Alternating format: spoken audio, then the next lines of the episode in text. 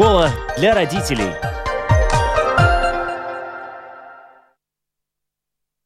Здравствуйте, с вами Марина Талапина, звукооператор Кристина Делла. И это программа «Школа для родителей». Мы рады, что нас слушают в разных странах, на разных континентах. Напомню, это можно делать в подкастах на платформах Spotify, Apple, Google, также на нашем сайте lr4.lv.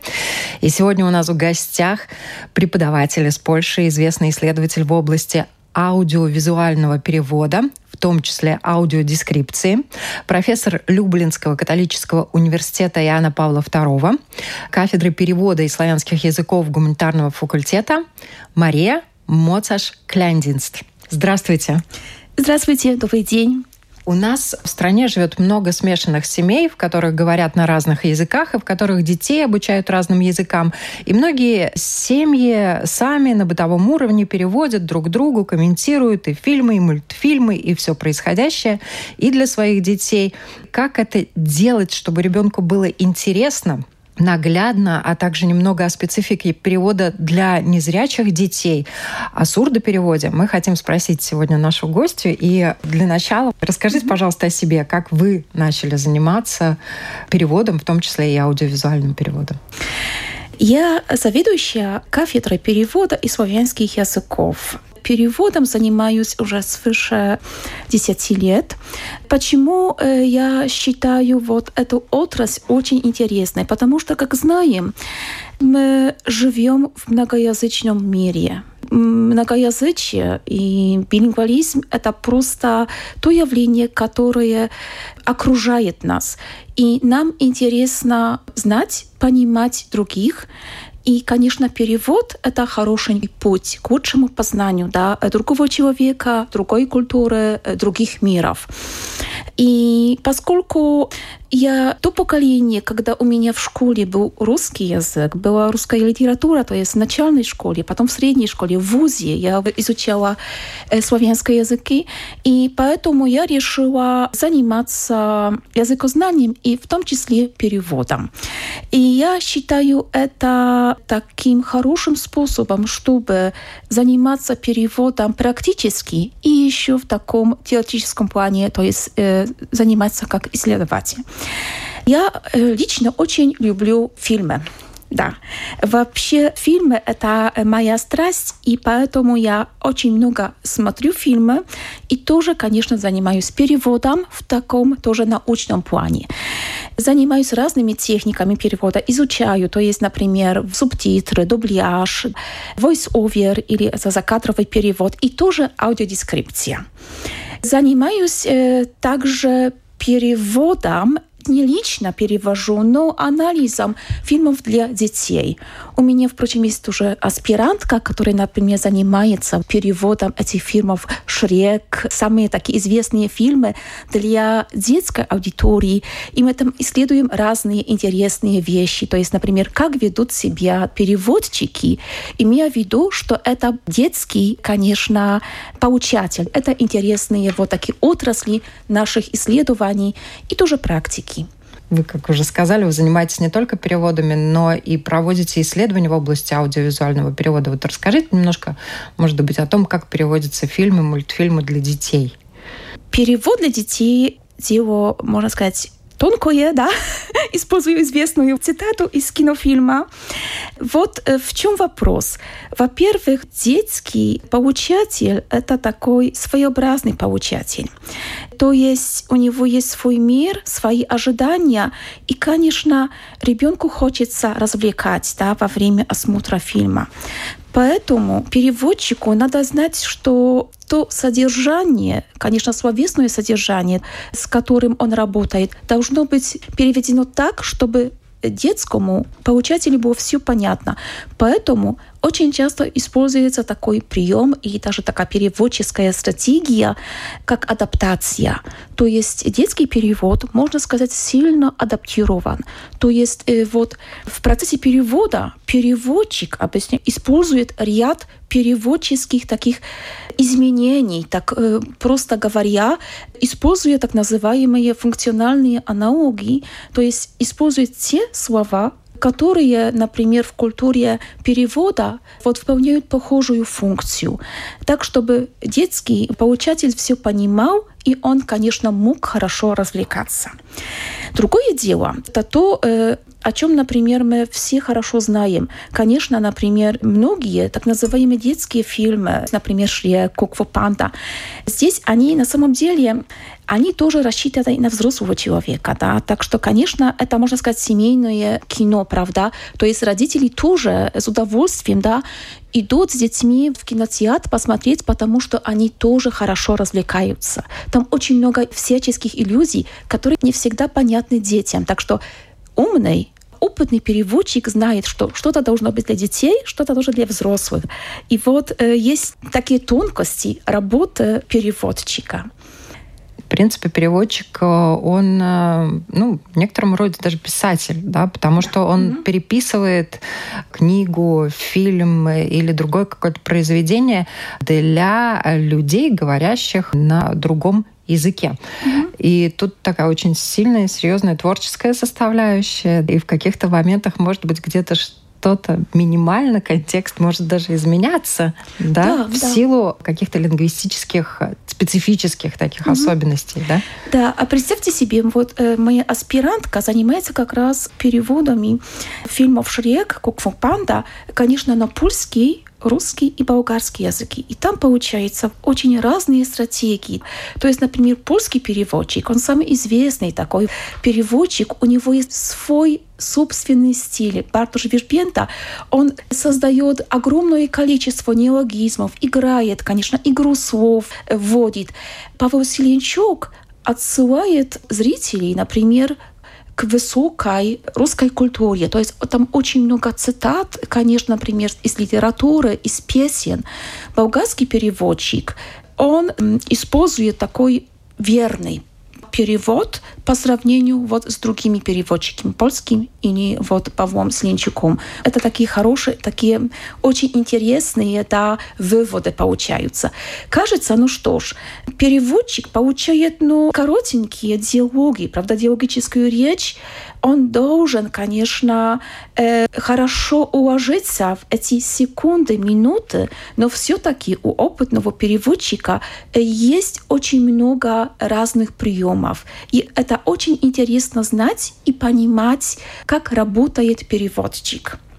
И я хочу еще добавить, что в рамках перевода существуют разные техники, правда, есть дубляж, есть, э, конечно, субтитры, но voice-over. И с моей точки зрения, поскольку у меня есть доступ к этой оригинальной исходной версии и этой э, версии на другом языке, я знаю, как много изменений, правда, иногда между оригинальной версией и этими уже переводными версиями. И это интересно тоже знать, и, конечно, интересно этим заниматься, изучать. Но другое дело, поскольку вот здесь э, тоже занимаюсь аудиодескрипцией, я хочу еще сказать о том, что переводчик, ну, сам по себе работает с этой словесной материей, но, например, э, если учитывать аудиодескрипцию, то, конечно, он учитывает и эту визуальную часть фильма, визуальный код, и он передает то, что изображено на экране при помощи сжатой такой короткой информации в виде дополнительной звуковой дорожки.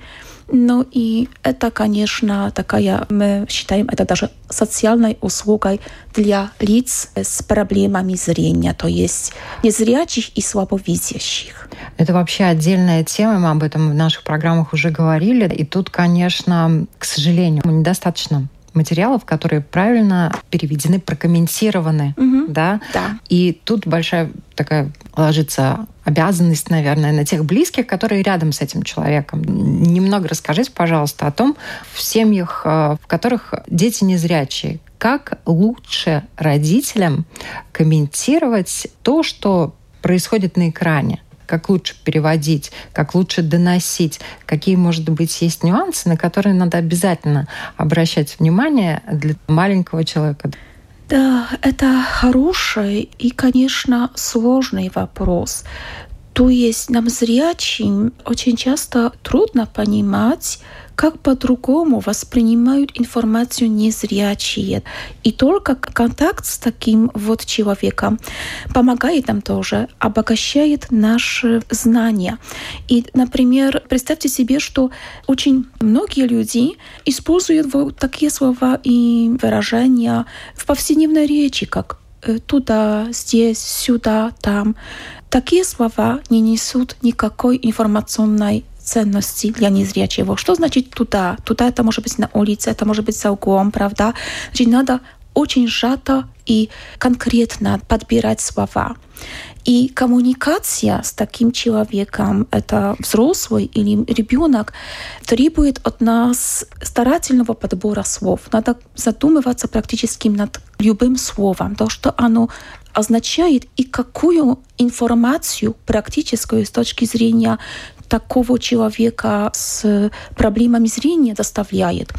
Это не только эти наречия, местоименные слова типа там, туда. Это, например, даже и эти прилагательные, например, хороший, интересный. Представьте себе, что, например, у нас фильм, и где-то на экране есть героиня, женщина, и, например, аудиоскрипт описывает ее интересная женщина или красивая женщина. Ну что, каждый по-своему, правда, может воспринимать это понятие красоты, поэтому нельзя так описывать. Да? Надо просто конкретно.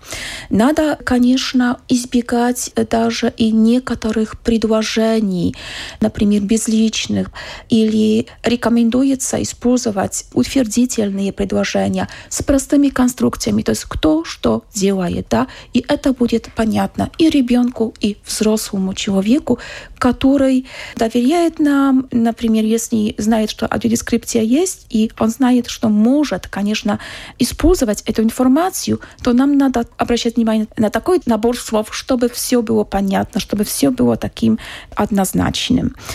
Даже вот такие слова, как «можно», не допускаем вот такие выражения, как «видим», «можно увидеть», правда, потому что, ну нет, это, конечно, незрячие понимают, правда, что мы так говорим, и, конечно, они не обвиняют нас, но если мы общаемся с незрячими, то нам надо помнить, что вот эти слова, они не подходят к такой да. коммуникации. То, что вызывает довольно тоже таких много, может, не споров, а дискуссий. Например, название красок. Это интересно интересное.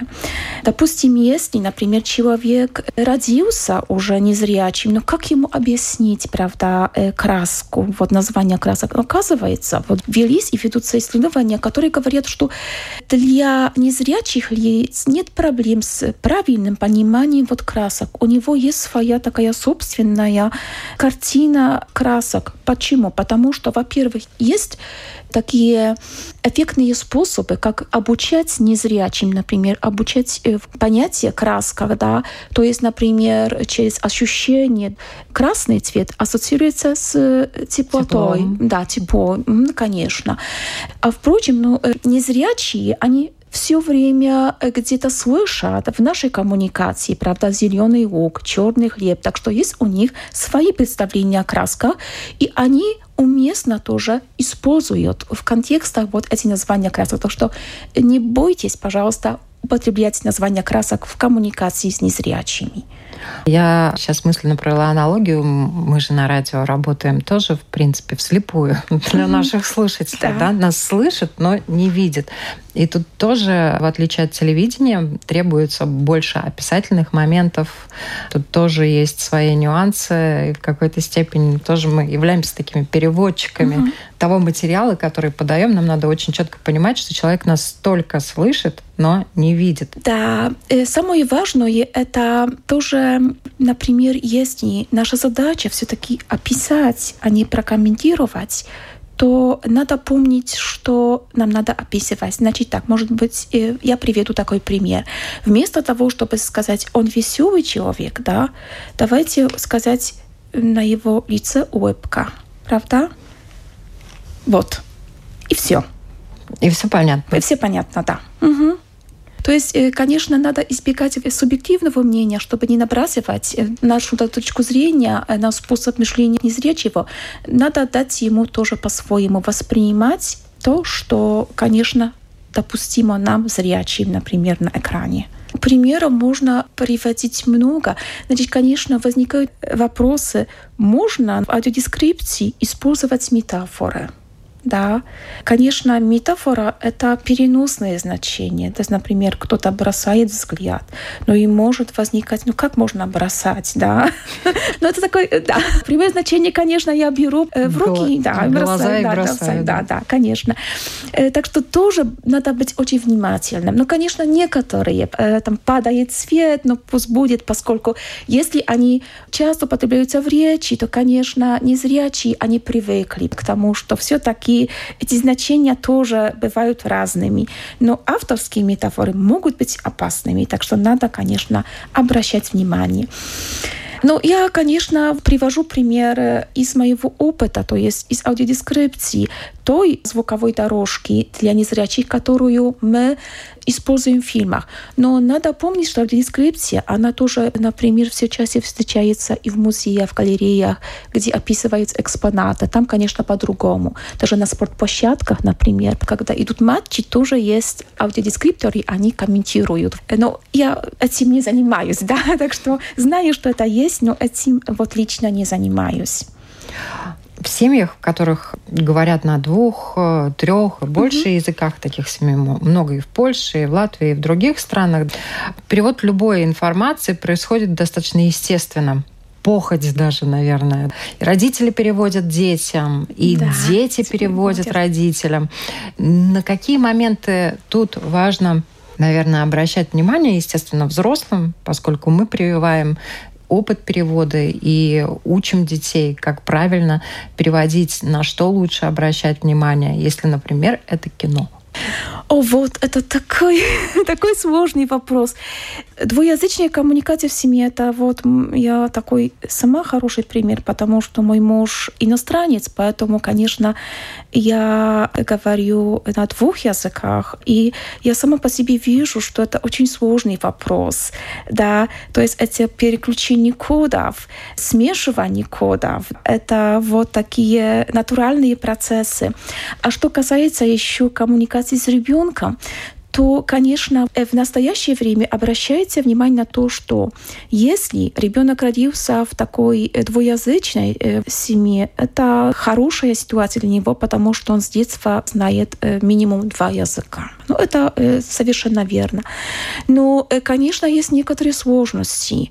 Например, если ребенок родился в такой семье, то он попозже, чем ровесники, например, начинает вообще говорить, потому что смешивать два языка. И ну, есть такие психологические исследования, которые подтверждают, что, конечно, мозг такого ребенка требует побольше времени, чтобы начать говорить. Я думаю, что такие дети, которые воспитываются в таких вот фамилиях, у них развивается такое чувство употреблять правильно язык во всех таких тонкостях сообщения. То есть они учат в натуральной среде не только вербальной коммуникации, но и невербальной коммуникации. И они хорошо заучивают не только систему, но и эту прагматику. То есть, например, они хорошо знают «dziękuję» по-польски, «есть спасибо» по-русски, «есть thank you» по-английски. Но, конечно, частота употребления этих слов, она разная, правда? Вот, например, мне обратил внимание, даже мой муж, он сказал, что я по-польски очень часто говорю «dziękuję, dziękuję, dziękuję». То есть, например, когда кто-то дает мне что-то, я говорю «не, dziękuję, нет, спасибо», правда? Это как будто нетипично для немецкого языка. И мы не отдаем себе отчет в том, что просто ну, есть нет, спасибо, не dziękuję, это натурально. Но э, в э, других э, культурах, в других языках это слово thank you, danke, спасибо существует в разных контекстах. Это простое слово, но, конечно, у него есть разные такие контексты. И дети, которые живут, воспитываются в такой двуязычной семье, они все это понимают, они воспринимают к себе. Ну, знаем, что перевод настолько продвинутый в нашем обществе, что требует профессиональных переводчиков. И, конечно, от профессионального переводчика требуется, чтобы он практически был двуязычным. Да? И вот ребенок который, например, воспитывается в такой семье, у него есть предпосылки, чтобы быть хорошим переводчиком. Мы заговорили о переводчиках. Кто-то думает, что переводчик, вот он может перевести и фильм, и книгу, Нет. и синхронный перевод сделать. На самом деле это целая армия людей, да, и у каждого переводчика есть своя специфика, и есть свое направление, в чем он mm-hmm. именно силен. немножко об этом давайте расскажем. Да, да, конечно. Значит, то, что я сказала, это, конечно, дает хорошие основания для, для того, чтобы стать переводчиком. Но для этого еще нужны другие компетенции. Вот это э, такие строго э, переводческие, то есть, например, как вести себе в этой кабине, правда, как переключаться, конечно, специальная лексика, да, эти переводческие стратегии, это все, конечно, требует. И, например, я синхронным переводом не занимаюсь, и просто я не согласилась бы, потому что я отошла от этого, да. Значит, синхронист — это очень требовательная профессия. И, конечно, можно этим заниматься, но когда начинаем, например, изучать в ВУЗе языки, правда, и тогда думаем, тогда, конечно, можем сразу после окончания учебы в ВУЗе но поступить на какие-то курсы или начать работать переводчиком. Но если сделаешь перерыв, довольно трудно. Когнитивные знания уже другие. И привычки, стресс, психологические предпосылки не всегда разрешают, чтобы заняться. Это очень требовательно. И, конечно, в настоящее время перевод стал настолько профессиональным и требует тонкостей, требует специальной лексики, что надо просто решиться, чем я буду заниматься. Или буду переводить специальные тексты, например, медицинские, или, может, технические, или, или художественные, художественные литературы. Получать удовольствие, наверное, переводить да, тексты, знать да. нюансы. Да, да, да, да, да. Это легче, становится легче, да, конечно, да, да, да. Я наблюдаю вот такое явление, что, конечно, есть большой спрос на перевод бытовых текстов из разных отраслей, тоже, ну, конечно, этих аудиовизуальных текстов, кино перевода. Но есть тоже часть людей, которые для себя занимаются тоже и литературным переводом, потому что это другой, это вот такое искусство. И тут э, для изучения языков перевода они очень полезны в таком практическом прикладном да. варианте, когда человек читает книги э, на другом языке, он лучше погружается в язык и вот mm-hmm. начинает изучать все эти нюансы. Бесспорно. Вообще, конечно, насколько эта профессия, с одной стороны, ну, действительно требует профессионализма, и с другой стороны, насколько она близка практически всем и каждому сегодня, потому что mm-hmm. мы используем информацию из разных источников, и э, если какие-то уточнения требуются, mm-hmm. то тут вот переводчик, он незаменим. И не могу не спросить, Google Translate. Вот. Ваш конкурент.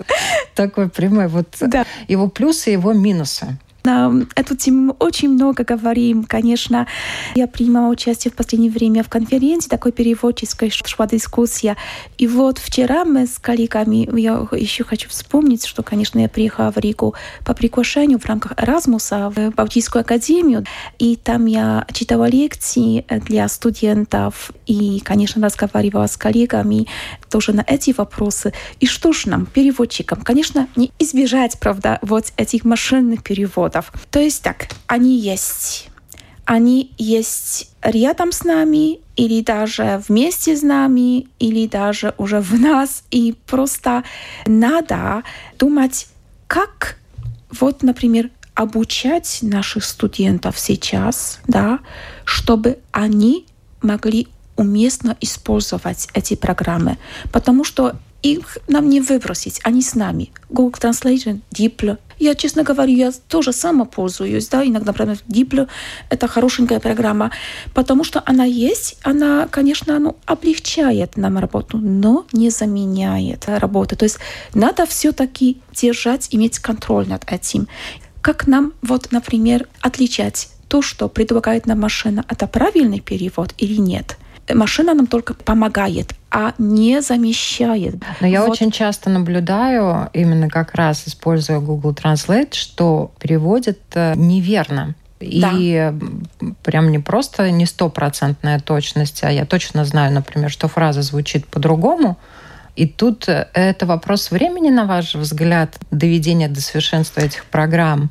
Я думаю, да, что, конечно, эти программы будут э, более точными. И, конечно, есть такая тенденция, и они станут лучшими. Они ну, станут. в ближайшее время надо в любом случае лучше сверяться с переводчиком, носителем языка. Да, да. Но я так думаю, мы даже вчера разговаривали об этом. Конечно, если, например, кто-то занимается профессиональным переводом, и, конечно, допустим, есть заказчик, и он говорит, ну, выполните перевод, например, столько страница один день. Ну как это невозможно? Ну, э, вам скажут, а есть вот эти машины перевода, вы можете это быстро сделать. Так что спрос, я думаю, такой, что просто заказчики знают, что есть эти такие орудия, правда, пособия для переводчика, и он должен вот использовать, чтобы быстро переводить.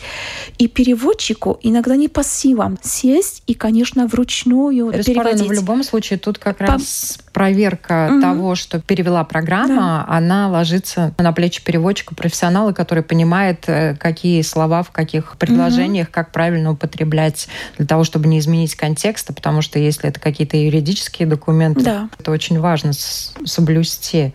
Ну, это интересно даже. Но дети очень активно угу. тоже используют Google Translate и для общения между собой, и для учебы. Что важно, наверное, родителям говорить при этом детям, сегодня, когда они используют эти программы, чтобы дети тоже понимали, что есть, конечно, помощник Google Translate, mm-hmm но опираться надо все-таки на какие-то другие вещи. Вот на что ориентироваться? Хороший вопрос. А честно говоря, а я не знаю, да, потому что это такое новое явление, и у меня нет опыта. Я даже э, боюсь давать советы, поскольку надо хорошо подумать, это тоже вот такая у меня ответственность за слово. И если я скажу, в чем я не уверена, может быть, я ошибаюсь, да. Так что надо подумать, понаблюдать. Большое спасибо за такой вопрос. Я подумаю, может быть, я подготовлюсь в следующий раз. Угу. Но, конечно, надо э, говорить детям, что просто это только вот помощник, пособие, но э, надо быть э, внимательным, надо осторожно пользоваться этим, чтобы не нанести какой-то вред, тоже, чтобы не не обидеть. Можно, так сказать, сделать такой пример и показать детям, какие угрозы есть. Привести какой-то пример, чтобы показать ребенку. Вот, посмотри, чтобы он понял, да, ну, есть никакие угрозы, надо быть внимательным. Вот такой мой совет на сегодня. Языки в любом случае обогащают с другой стороны, физиологами, неврологами уже доказано, что изучение языков, как правило, это профилактика mm-hmm. таких заболеваний, как э, Альцгеймер. Поэтому изучение языков в любом возрасте, оно может только приветствоваться. И mm-hmm. в то же время язык — это такая система, которая видоизменяется. Угу. Какие-то слова уходят, да, и какие-то слова новые появляются во всех языках. Да, это хороший вопрос, спасибо, потому что я хотела еще отнестись к этому в контексте предыдущего вопроса. То есть мы пользуемся этим машинным переводом Google Translation или DeepL, и то, что я замечаю, значит, мне так кажется, у меня есть некоторые подозрения, что есть и такая тенденция, что эти программы, они тоже влияют уже или будут влиять на нашу речь потому что эти машинные переводы, они, конечно, применяются в нашей повседневной жизни. И даже я, например, сама когда-то в банке заметила, ну, получаю в банкомате какую-то странную информацию. Что-то звучит не так. Я подумала, что, может быть, это машинный перевод просто, да. Значит, это была простая коллокация, которую я в такой форме не знала. Боже мой, что это? И так подумала, что, может быть, это влияние правда, э, машинного перевода, что просто он набрасывает нам свои новые устойчивые выражения слова, которые, по сути, понятны нам, но, конечно, они нестандартными, да, противоречат нашим вот таким уже устойчивым выражениям. Конечно, есть влияние английского языка или других языков, и любой язык в постоянном процессе, он изменяется, правда? В разных направлениях есть эти заимствования. Одни слова уходят, другие приходят одни слова уходят, они там спят, потом они вот опять появляются в нашей жизни. Но, но это интересно, да. Мне очень нравится притча о том, что младенец, когда он рождается, пока он в утробе матери, он знает все языки. А вот. Но как угу. только он рождается, Господь его ударяет по губам, он все забывает и начинает учить угу, заново. Да, да, да. да. И некоторым в этой жизни дано выучить один язык, угу. кому-то больше. И это большое богатство знания других языков. Но я так понимаю, что, в принципе, если ты уже начал изучать другие языки, даже свой родной, это процесс непрерывный, ты продолжаешь его изучать. Вы открываете для себя что-то новое в тех языках, которые вы изучаете? Да, конечно, всегда, всегда, всегда. И то, что, конечно, я так думаю, и, например, если у меня был опять выбор выбрать, например, какую-то область, которую я хотела бы изучать, я выбрала бы все-таки иностранные языки. Я повторяю это моим студентам, что практически не просто выучить иностранный язык, например, за один год нет, невозможно. Так что если, конечно, кто-то в таком возрасте, что у него есть возможность изучать языки, пусть это делает, потому что никто не знает из нас этого времени, этого часа, когда знание такого языка будет нам полезным. И всегда в неожиданной ситуации получается, что если знаешь иностранный язык, то много, много путешествуем, многие приезжают к нам. И, конечно, знание иностранного языка всегда всегда полезное. Нет никаких сомнений. Даже в самом неожиданном моменте, да. Это просто такое наше сокровище. Да, поэтому обучайте языкам детей. И я очень рада, что у нас состоялся этот разговор. Огромное спасибо. Я напоминаю, на вопрос Латвийского радио 4 сегодня отвечала преподаватель из Польши, известный исследователь в области аудиовизуального перевода в том числе аудиодескрипции, профессор Люблинского католического университета Иоанна Павла II Мария Моцаш Клендинст. Большое спасибо за разговор, за приглашение. Всего доброго. Дякую bardzo. Пожалуйста. Школа для родителей.